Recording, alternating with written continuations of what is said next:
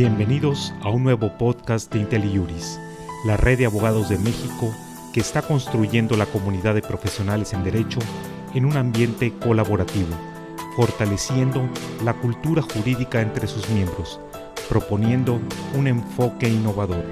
En este podcast escucharemos a la doctora Isa Luna Pla con el doctor Sergio López Ayón con el tema Corrupción y Complejidad. Hoy conversaremos con la doctora Isa Luna Pla, secretaria académica del Instituto de Investigaciones Jurídicas. Isa, acabas de publicar un documento que analiza el problema de la corrupción desde la perspectiva de la complejidad. ¿Nos puedes platicar brevemente por qué resulta relevante estudiar la corrupción desde la perspectiva de la complejidad?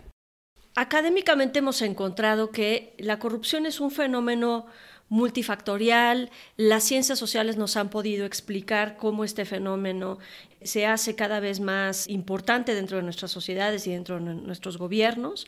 Sin embargo, también podemos saber que a partir de las ciencias sociales y del derecho, pues no existen medidas contundentes con las que nos podamos basar para saber que estamos bajando o mejorando los niveles en corrupción. Tampoco existe eh, certeza de que estamos combatiendo la corrupción desde fondo, desde sus raíces. Y las soluciones generalmente que vienen desde este campo social, pues vienen en el sentido de reformar las leyes, de adoptar políticas anticorrupción de profesionalizar al, servicio público y parece que esas no son soluciones que han tenido demasiados efectos, por lo menos no en, el caso mexicano.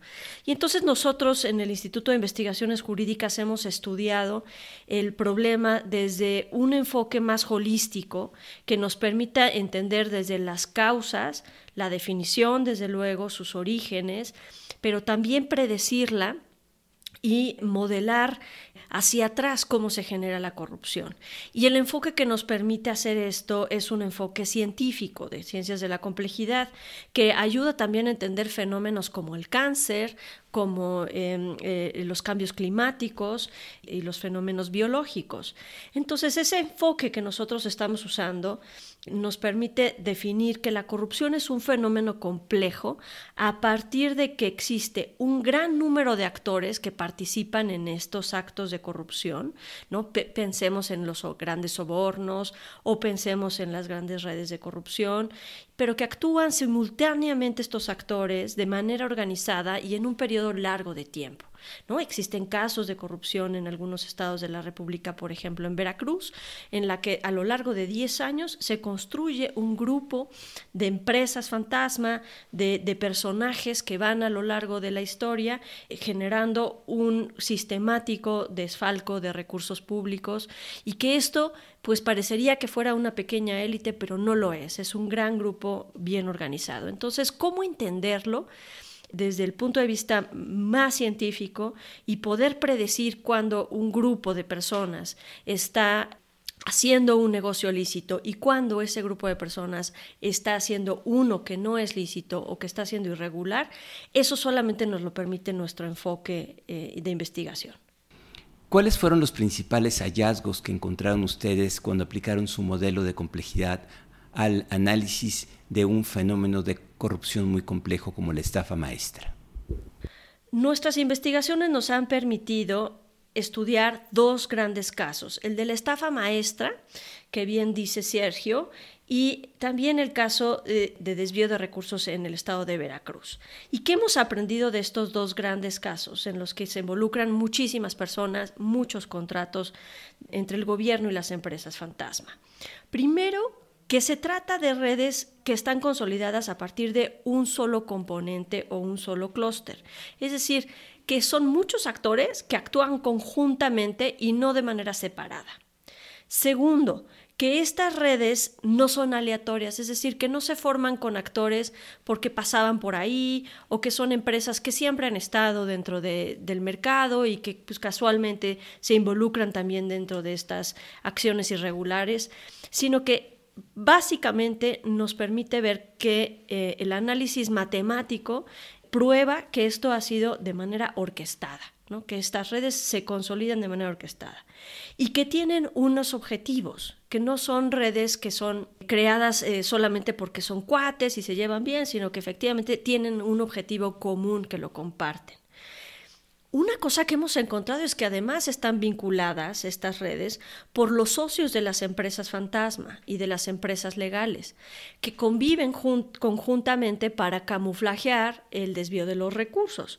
Y esto nos dice pues, que, que son poquitos socios, poquitas personas que actúan de diferentes roles en muchas empresas, en algunas son administradores, en algunas son representantes legales, en otras son socios, pero generalmente es el mismo grupo, y que este grupo es capaz de expandirse en diferentes empresas y de organizar toda una, actividad eh, muy orquestada. También nos ha permitido entender que participan en estos grupos, en estas redes, multicapas, por ejemplo, gobierno, sector privado, notarios y despachos de abogados. Y estos eh, participan como representantes legales, estos últimos, en los que pues, organizan o generan parte de las estrategias del desvío de los recursos. Lo que nos permite entender también pues, estas redes Gracias a estos hallazgos, gracias a estas formas de trabajo, se mantienen en el tiempo y pueden seguir trabajando ya sea en Veracruz, también en el Estado de México, y que pueden organizarse de diferente manera. Finalmente, ¿nos puedes dar algunas lecciones para el derecho que surgen de este análisis? Son las categorías jurídicas tradicionales aquellas que nos van a permitir analizar y combatir eficazmente este tipo de fenómenos de corrupción generalizada? Eh, no, Sergio, el derecho me parece que ya no es, eh, y, estos presupuestos de los que hablas ya no son suficientes para atacar las causas que actualmente pues generan la corrupción y los grandes actos de corrupción. ¿Y por qué no lo pueden hacer?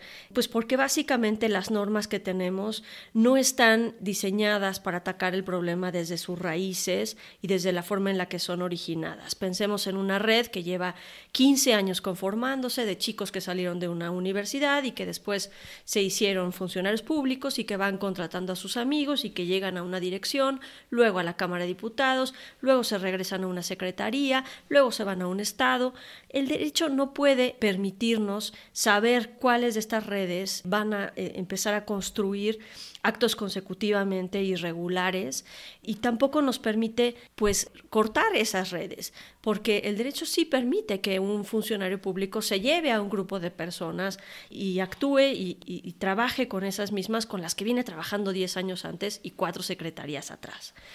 Entonces, tampoco nos permite el derecho potencializar el gran trabajo que puede hacer una red en esta materia. Actuando tantos actores al mismo tiempo, el derecho no nos permite, digamos, cortar las actividades o identificar todas estas actividades que están sucediendo simultáneamente y en diferentes instituciones, porque básicamente los actos de corrupción están hechos justamente para esconderlas y, para disuadir las normas de derecho. Entonces, ya el derecho no nos permite, porque corrupción está hecha justo para evadir al derecho, ya el derecho no nos permite entender cómo estas lógicas están afectando al erario público y cómo se puede incluso combatir. Y por último, el derecho ya no dimensiona los problemas. O sea, para un juez o un magistrado que le llegan los casos eh, de administración, pues efectivamente él puede conocer una parte dentro de sus expedientes, una parte del problema y de la red, pero no puede dimensionar cuál ha sido la actividad dentro de esa red, si ha habido una, una colisión previa, si existen más personas involucradas dentro de estos actos.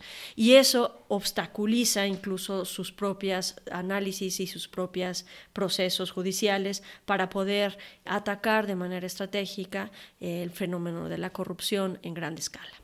Eh, muchas gracias, Isa. Ha sido una conversación muy interesante y nos deja mucho material para seguir reflexionando. Y gracias, Sergio. Me dio mucho gusto compartir contigo en este podcast.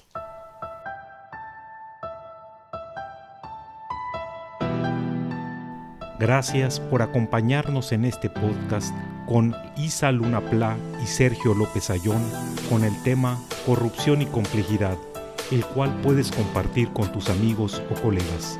¿Tienes comentarios? Nos gustaría saber lo que piensas sobre nuestro contenido. te invitamos a visitar y dejar tus comentarios en nuestra página www.inteli-mediojuris.com. Así podrás formar parte de esta comunidad y encontrar otros temas de tu interés.